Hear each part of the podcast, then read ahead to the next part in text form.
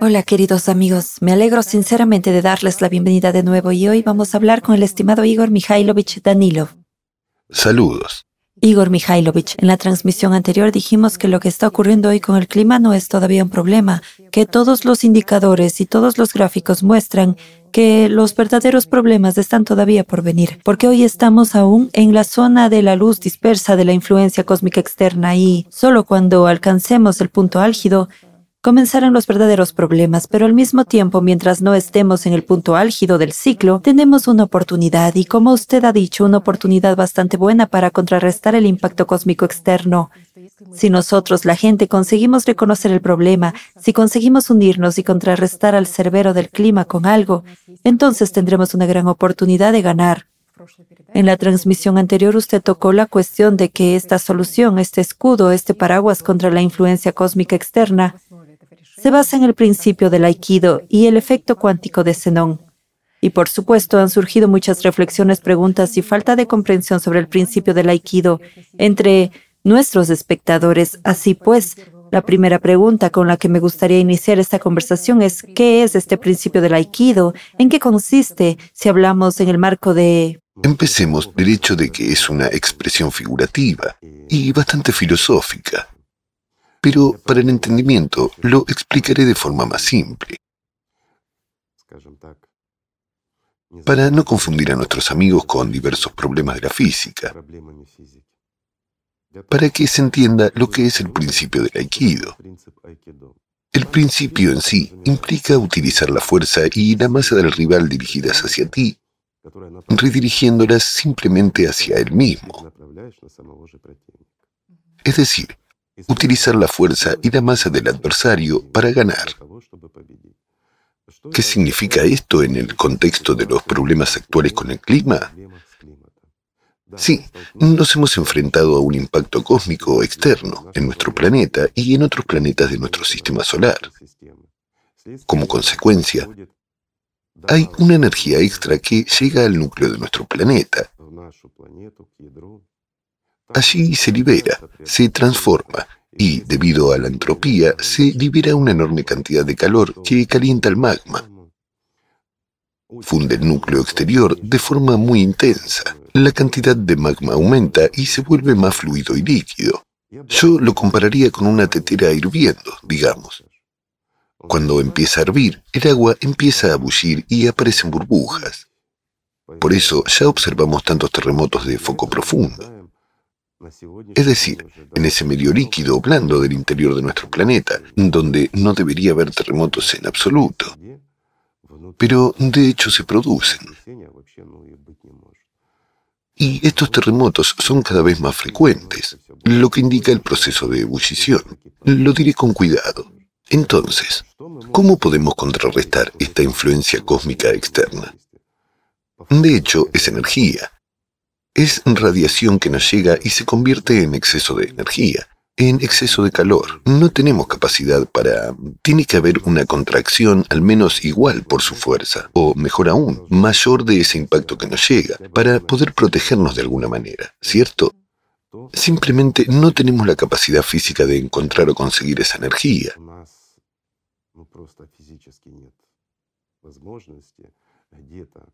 No tenemos ese tipo de energía en todo el planeta. En toda nuestra esfera es imposible extraer esa cantidad de energía para contrarrestar la influencia externa. Así viene una comprensión natural que tenemos que utilizar los principios del aikido. Es decir, tenemos que utilizar esta enorme fuerza contra ella misma. Espero que se entienda. Ahora se entiende mejor por qué funcionará solo durante el periodo cuando se produce esta influencia cósmica externa sobre el planeta. Por supuesto. Es decir, si como humanidad podemos encontrar el sentido común en nosotros mismos, realmente unirnos, establecer un centro científico unificado, dar todas las oportunidades a nuestros científicos y, de nuevo, si ellos consiguen crear este escudo y salvar realmente nuestro planeta, entonces, este escudo funcionará, como ya has dicho, exactamente mientras dure esta influencia. ¿Por qué? Porque podremos utilizar la misma fuerza y estará dirigida contra esta influencia sobre nosotros. ¿Estará? Es posible, amigos. Bueno, por ahora todo esto es teoría, por supuesto. Tenemos una comprensión, pero ciertamente no tenemos experiencia ni práctica. Eso es natural. Una pregunta, Igor Mikhailovich. Usted dijo que para que una civilización pase del cuarto al quinto nivel de desarrollo es necesario esperar a que llegue un ciclo de 12.000 años, mientras que para entrar ya en el sexto nivel de desarrollo es necesario esperar a un ciclo de 24.000 años. Y surgieron preguntas. Este escudo, cuyo funcionamiento se basa en el principio del aikido, ¿funcionará también en los nuevos ciclos? ¿Protegerá nuestro planeta de la misma manera o no? En otras palabras, ¿es necesaria una instalación de este tipo? Por supuesto, no funcionará. Sin embargo, si como civilización, como humanidad, encontramos una solución y logramos crearla, entonces, si es necesario, podemos crearla cada vez que la necesitemos, cuando exista una amenaza externa de este tipo. Eso está claro, pero de hecho creo que no será necesario si logramos convertirnos en una civilización y encontrar realmente tal solución. ¿Por qué? De nuevo, intentaré aunque de forma alegórica, explicarlo. ¿Por qué es tan desastroso para nosotros ahora? Es un fenómeno natural inherente, como pudimos comprobar por nosotros mismos. Ocurre en todos los planetas, en todas las estrellas y en todas las galaxias. Es un proceso natural que tiene lugar en nuestro espacio exterior, solo que ahora hemos alcanzado un cierto nivel de desarrollo como humanidad. Empezamos a comprender un poco esa misma física, y pudimos fijarnos en lo que ocurre. En otras palabras, lo hemos visto. Lo hemos visto y nos hemos dado cuenta de que es una influencia externa. Proviene de las profundidades del espacio exterior y todo se ve afectado por ella. Una vez que comprendimos este proceso, profundizamos en su comprensión. Resulta que nuestra comprensión anterior sobre la estructura de este mundo de nuestro universo en general era un poco diferente. Esto es realmente cierto.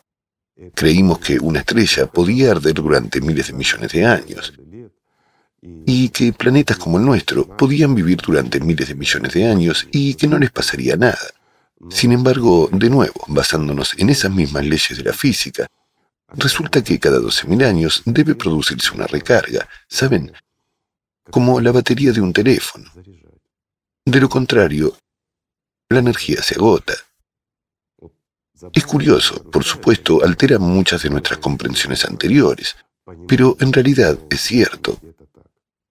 Y si se aborda esto desde la perspectiva correcta, si se deja a un lado todas las dudas y simplemente se activa su curiosidad y se observa incluso nuestro Sol, de hecho, debería haberse quemado y transformado de alguna manera hace mucho tiempo, después de tantos miles de millones de años mientras que sigue ardiendo. Lo mismo ocurre con nuestro planeta, lo que hay dentro, esas reacciones. A pesar de que todo es tan grande, tan enorme, hay que comprender que miles de millones de años es un periodo de tiempo enorme para nosotros. Pero al mismo tiempo también lo es para nuestro planeta. Teniendo en cuenta todas las condiciones en las que se encuentra, necesita energía adicional de todos modos. Quiero decir, la energía que da la vida. Es como un alimento para nuestro cuerpo. Responderé más simple. Creo que esto se entiende. De dónde viene y por qué surge. Y a continuación, de nuevo. Para nosotros, en el nivel actual de desarrollo, para nosotros como para toda la humanidad, este ciclo es destructivo. ¿Por qué? Ya les hemos hablado de los problemas con el océano y, de nuevo, no estamos preparados para ello. Así que, si lo consideramos alegóricamente, de nuevo, somos como personas primitivas en un pozo profundo. Y sobre nosotros están cayendo enormes lingotes de oro de 10 o 20 kilogramos. Simplemente están cayendo del cielo sobre nosotros, como la lluvia. Parecería que es muy bueno tener oro. Da oportunidades y vale mucho. Sin embargo, vale mucho en una civilización desarrollada y da oportunidades en una civilización desarrollada, mientras que al nivel de seres humanos primitivos no vale nada. Son solo grandes fragmentos de metal que son bastante pesados y destructivos para nosotros. El oro simplemente cae. Mientras que nosotros no estamos adaptados físicamente para que cosas tan pesadas caigan sobre nosotros desde una gran altura. Esa es la situación en la que nos encontramos. Y no podemos escapar porque estamos en un pozo. Sin embargo, si tomamos, por ejemplo, el primer nivel de nuestro desarrollo como humanidad, incluso el primer nivel de civilización, entonces resulta ser una situación totalmente diferente. Conocemos el precio del oro y podemos utilizarlo al menos como lo utilizamos ahora, ¿sí? pero no estamos dentro del pozo. Estamos de pie al lado de él y vemos cómo se llenan de oro nuestras arcas. Es decir, algo que nos ofrece condiciones completamente diferentes.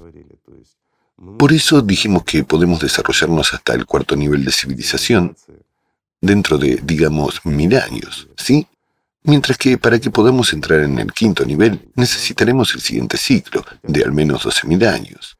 Entonces esta fuerza, esta energía nos ayudará a convertirnos, o para decirlo más correctamente, a hacer la transición al quinto nivel de desarrollo. No hablaremos de esto. Es prematuro por ahora. Incluso de las cosas elementales más simples nos cuesta comprender. También se hizo la siguiente pregunta, Igor Mikhailovich. ¿Puede limitarse la solución solo al principio del efecto de xenón cuántico, usted hablaba de la investigación realizada con éxito. ¿Puede esta última ampliarse no solo a una región concreta, sino a todo el planeta? Ya hemos respondido a esta pregunta, que es teóricamente posible ampliarla. Pero, ¿qué sentido tiene? Intentaré explicarlo. Lo que utilizamos el equipo que tuvo un efecto determinado fue para mitigar los efectos del cambio climático en una zona determinada, diré con cuidado. Y de hecho, lo que debería haber ocurrido de forma más severa, a mayor escala, no ocurrió, pero de todos modos ocurrió. Es imposible eliminarlo todo. Si lo ampliamos, ¿es posible ampliarlo? Sí, es posible. Veámoslo en comparación. Imaginemos que hay una persona que tiene una enfermedad oncológica. Ya es terminal, así que hay pocas o ninguna posibilidad de recuperación. ¿Qué hacemos? Le damos analgésicos y simplemente deja de sentir dolor. O el dolor disminuye. ¿Se curará? No se curará. Lo mismo ocurre con este equipo. Si prolongamos su influencia, él va a suavizar el efecto un poco. Sí, la agudeza de las manifestaciones climáticas se quitará, pero seguirá habiendo manifestaciones, porque no puede dejar de manifestarse. Y el impacto seguirá entrando dentro del planeta como antes. No desaparecerá. Es decir, la enfermedad progresará y se desarrollará. ¿Qué ocurrirá? De nuevo, daré un ejemplo puramente alegórico. Imagine que toma un globo y empieza a soplar, inflándolo. Sopla más y más.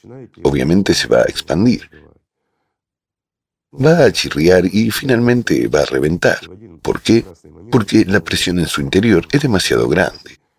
Esto es lo que le espera a nuestro planeta.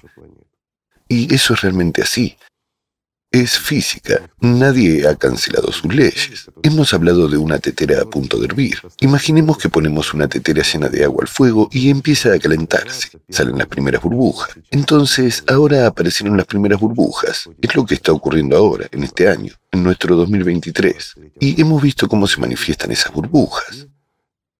Antes de eso, solo se estaba calentando. Sí, podíamos sentir el calor de la tetera, pero el agua, en principio, no daba indicios de que iba a hervir. Ahora están saliendo las primeras burbujas, que veremos a continuación, que cada vez salen más burbujas, y el agua empieza a hervir poco a poco. Y cuando hierva y lo haga con fuerza, ¿qué veremos?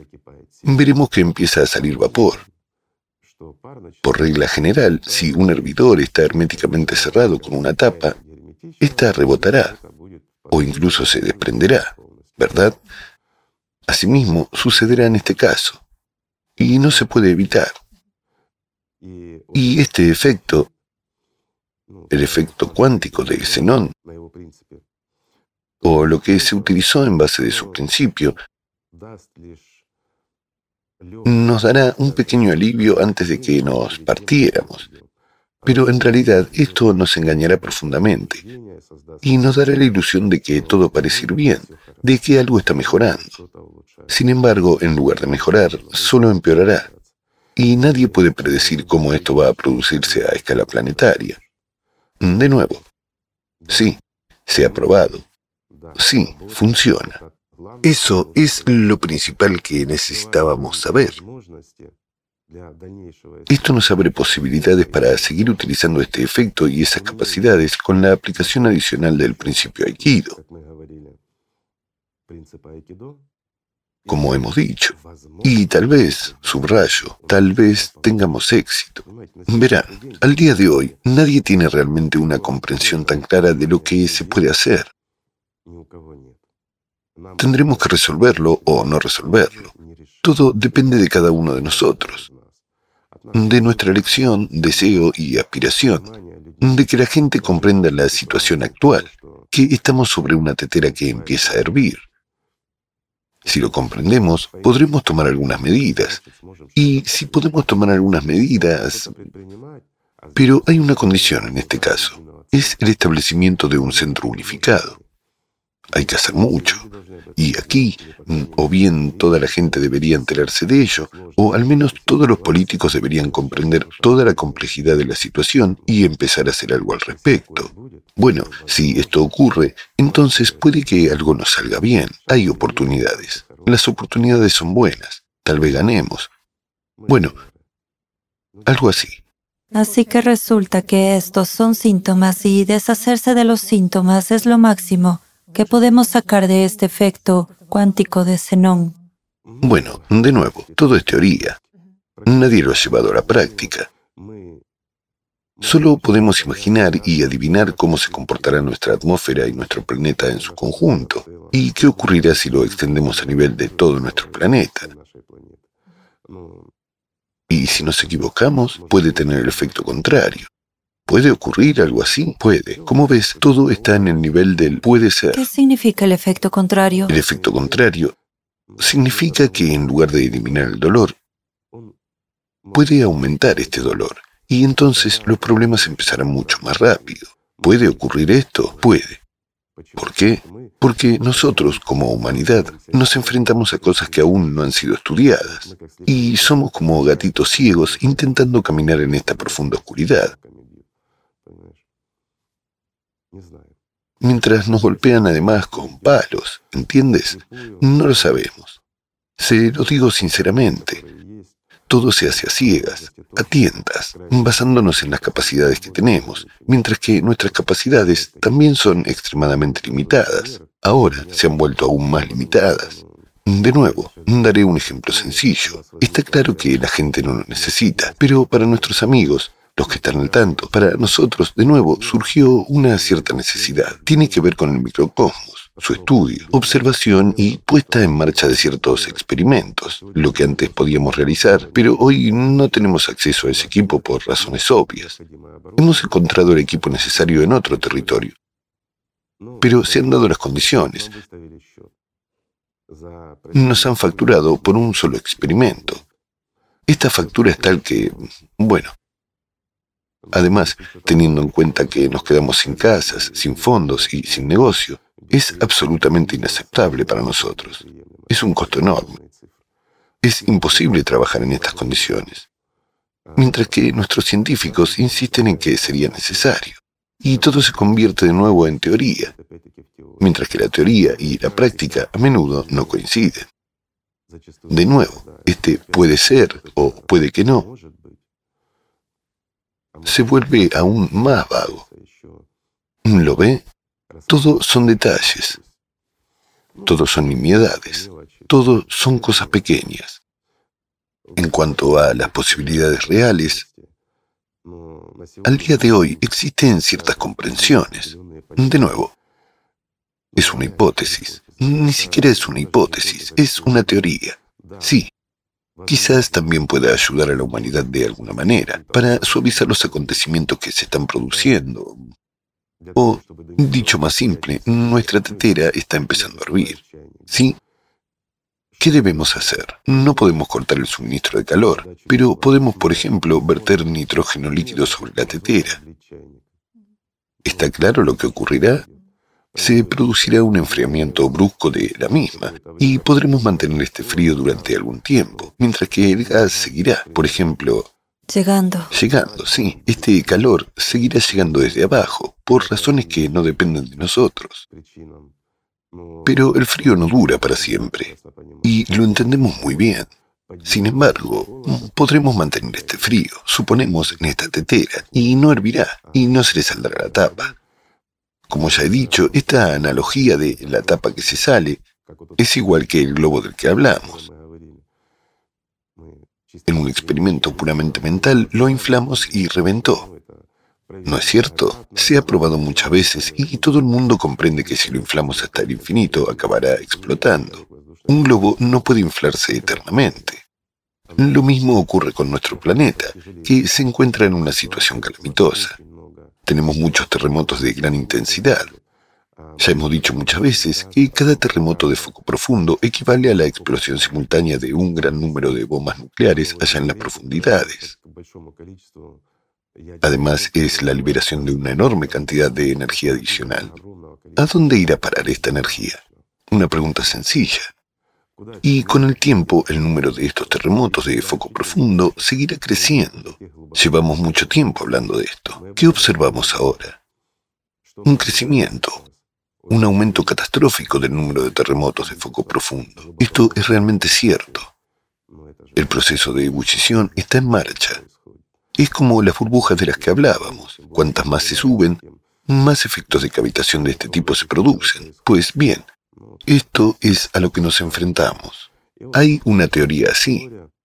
Y no hace mucho, hace unos días, por así decirlo, hablé con nuestro buen amigo. Es una persona muy inteligente que ha logrado mucho en esta vida, y siendo muy consciente del carácter desastroso de la situación actual, incluso asume él mismo y nuestros amigos también la parte material para probar. En el caso más extremo, Ahora volveremos a este caso más extremo, para probar una teoría más, entendiendo perfectamente que las autoridades solo pueden prohibir, pero nadie profundizará en este proceso. La ciencia se está quedando muy atrás en la comprensión de los procesos, incluso elementales, que tienen lugar hoy en día. El mundo está al borde. Entonces, él dice que encontraremos el equipo necesario por nuestra cuenta e intentaremos, digamos que teóricamente es posible, utilizar el efecto edad de hielo para reducir la potencia de los acontecimientos actuales. Bueno, dicho más simple es provocar enfriamiento. Teóricamente esto es posible. En nuestro espacio, no muy lejos de nosotros, hay una enorme cantidad de frío frío cósmico, y es enorme hasta el infinito. Es incluso más frío que el helio líquido, y en realidad, sí, es teóricamente posible. No lo hemos probado en la práctica, pero teóricamente es posible. ¿Quedaría esto? Una edad de hielo global durante unos mil años. Lo digo de forma aproximada según las estimaciones más optimistas. Esto significa que prácticamente en un periodo de tiempo muy corto, es decir, días o meses, morirá el 99% de toda la población. Tal vez el 1% se adapte de alguna manera. No sé, búnkeres, cuevas o algo más.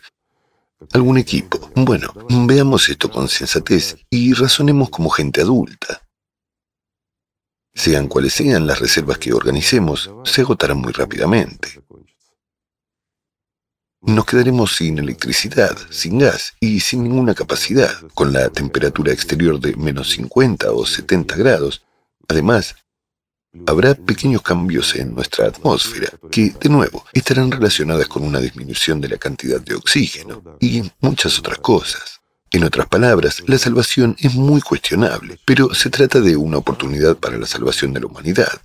Es decir, las generaciones cambiarían y la gente sería capaz de alguna manera de sobrevivir, utilizando al menos algo de comprensión y tecnologías modernas, al menos en las profundidades de una cueva, ¿cierto?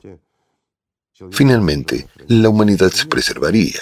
Así pues, una persona muy inteligente, que comprende perfectamente toda la situación, está dispuesta a sacrificarlo todo, a sí mismo, a su familia y a sus amigos, para que la humanidad sobreviva, para que la raza humana permanezca en este planeta y para aprovechar esta oportunidad aparentemente descabellada. Pero al menos es una oportunidad. Y esta es la respuesta. Hay personas que lo entienden, que están dispuestas a todo, a sacrificar todo lo que han ganado durante su vida, sus propias vidas, las vidas de sus familiares y amigos, de sus hijos y nietos, para preservar la vida. Mientras tanto, hay miles de millones de personas a las que simplemente no les importa.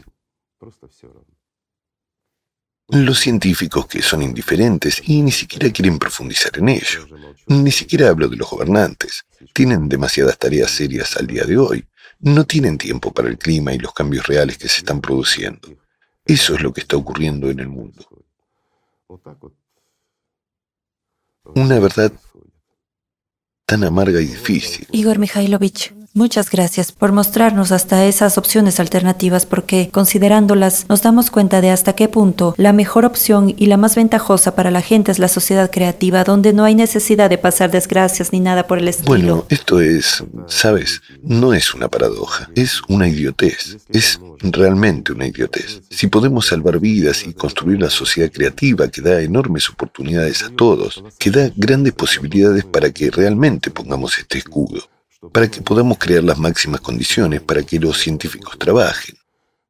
Esto aumenta nuestras oportunidades y de hecho es, bueno, es la mejor opción.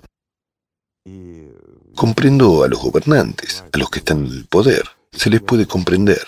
No quieren perder el poder y las condiciones a las que están acostumbrados, sus bañeras calientes y todo lo demás. Pero además de los gobernantes, hay mucha gente inteligente gente realmente inteligente y educada que no comprende los beneficios de la sociedad creativa y la necesidad de construirla. Esto es una paradoja. Ni siquiera es una paradoja, de hecho es una idiotez. No hay otra forma de llamarlo. Es surrealismo. No hay otra forma de decirlo. Es realmente... No entiendo cómo la gente no puede ver lo que es evidente. Pero por otro lado, estamos sumergidos en el problema. Lo conocemos a fondo. Llevamos muchos años estudiándolo. Está claro que lo entendemos. Está claro que nuestros amigos, los voluntarios, lo entienden porque muchos de ellos también han estado implicados. Llevan más de un año estudiando, viendo y observando lo que ocurre. Pero, ¿por qué las personas educadas normales, mirando elementalmente esos mismos gráficos, mirando lo que está ocurriendo afuera, no lo ven? ¿Y por qué la sociedad creativa es inaceptable para ellos y resuelve todos sus problemas? Al fin y al cabo, es un paraíso para el consumidor. Y mira, también hay una situación tan desconcertante, diría yo, que tampoco la entiendo del todo. ¿Qué pasa realmente con la gente? A menudo nos preguntan, y tú eres testigo, al igual que muchos de nuestros amigos, ¿en qué país es mejor? ¿A dónde mudarnos? ¿Es peligroso nuestro país? Es decir, la gente está dispuesta a abandonarlo todo. Sus casas, sus parientes y amigos, sus trabajos. Están dispuestos a empezar a vivir en cualquier parte con el fin de salvarse. Pero no están dispuestos a construir la sociedad creativa. No están dispuestos a informar sobre ella. Es decir, parece sencillo y elemental. Solo hay que informar a toda la gente. Simplemente sal, habla y comunícate. ¿Verdad? Informa. sacrificio. Es decir, convence, convence incluso a un tonto, convence a un idiota. Dile con palabras sencillas lo que está ocurriendo realmente y qué beneficios tendrá, para que hasta el último tonto entienda que es beneficioso para él. Una vez que la gente lo entienda, no hay vuelta atrás. Todo esto automáticamente se convierte en algo posible y real para todos, ya que en teoría podríamos acelerar esta ola y hacerlo muy rápidamente. Pero ya llevamos varios años luchando por construir la sociedad creativa Sí, hemos conseguido mucho, pero no es suficiente. Es catastróficamente insuficiente lo que hemos conseguido para construir la sociedad creativa y para resolver el problema que existe actualmente. Y eso es una paradoja, ¿lo ves? O sea, dejarlo todo, empezar una hoja en blanco en un país extranjero, están dispuestos a trasladarse a cualquier parte, incluso a África, es decir, a las condiciones más difíciles. pero hacer cosas sencillas no están dispuestos. ¿Y cómo explicar esto, amigos? ¿Qué le pasa a la humanidad? ¿Por qué somos así? Es realmente un enigma. Es tan alegre que haya muchas personas que todavía están dispuestas a construir la sociedad creativa y hay muchos que se inspiran en la idea sobre la que usted ha dicho, que dentro de mil años la humanidad puede incluso alcanzar el cuarto nivel de desarrollo de la civilización. Sí. Por eso, este es un punto B muy inspirador al que se quiere aspirar y el que nuestros participantes, los participantes del proyecto Sociedad Creativa y los participantes del movimiento Alatra, al menos se fijan como objetivo alcanzar el cuarto nivel de desarrollo de la civilización. Sueñan al máximo y se dirigen hacia esta meta. Esto es bueno. Si la humanidad se fija una meta, es posible. ¿Y por qué no? Diré aún más, amigos. Una persona realmente, cualquier persona, si se fija una meta, y si es una imagen dominante y una meta real de su existencia, la persona puede, dentro de una vida humana, convertirse en bodhisattva. Esto es real. Gautama lo demostró. Y bastantes de sus seguidores demostraron que una persona es capaz de convertirse en bodhisattva. Entonces, ¿por qué no podemos como civilización alcanzar el cuarto nivel de desarrollo en mil años? Podemos. Es bastante real. Pero, ¿por qué no podemos convertirnos en una civilización? Esa es la cuestión, ¿entiendes? Al menos convertirse en un ángel es una tarea mínima, lo mismo aquí. No, es tarea de cada uno. Sí. ¿Sabes? Viendo toda la situación actual, las condiciones en las que nos encontramos ahora, creo que la tarea principal de cualquier persona sensata que entienda al menos un poco las leyes de este universo, ¿sabes? Un término tan trivial, es ocuparse del destino después de la muerte. Es importante sean cuales sean las condiciones en las que nos encontremos y sea lo que sea que construyamos, incluso esa misma sociedad creativa, en realidad debemos cuidar de nosotros mismos, en primer lugar, en el sentido espiritual. Y esto es realmente cierto. Así que, amigos, a pesar de todos los problemas, es importante seguir siendo un ser humano, ver la meta, y nuestra meta debería ser al menos llegar a ser igual entre los iguales. Gracias. Muchas gracias. Gracias a ustedes, amigos. Que la paz sea con ustedes y el amor de Dios.